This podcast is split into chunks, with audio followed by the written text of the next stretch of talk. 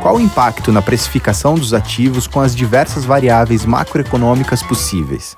A gente é um fundo micro, ou seja, a gente olha muito pro negócio, para a empresa, uh, sem levar muito em consideração os cenários macros para a montagem da carteira.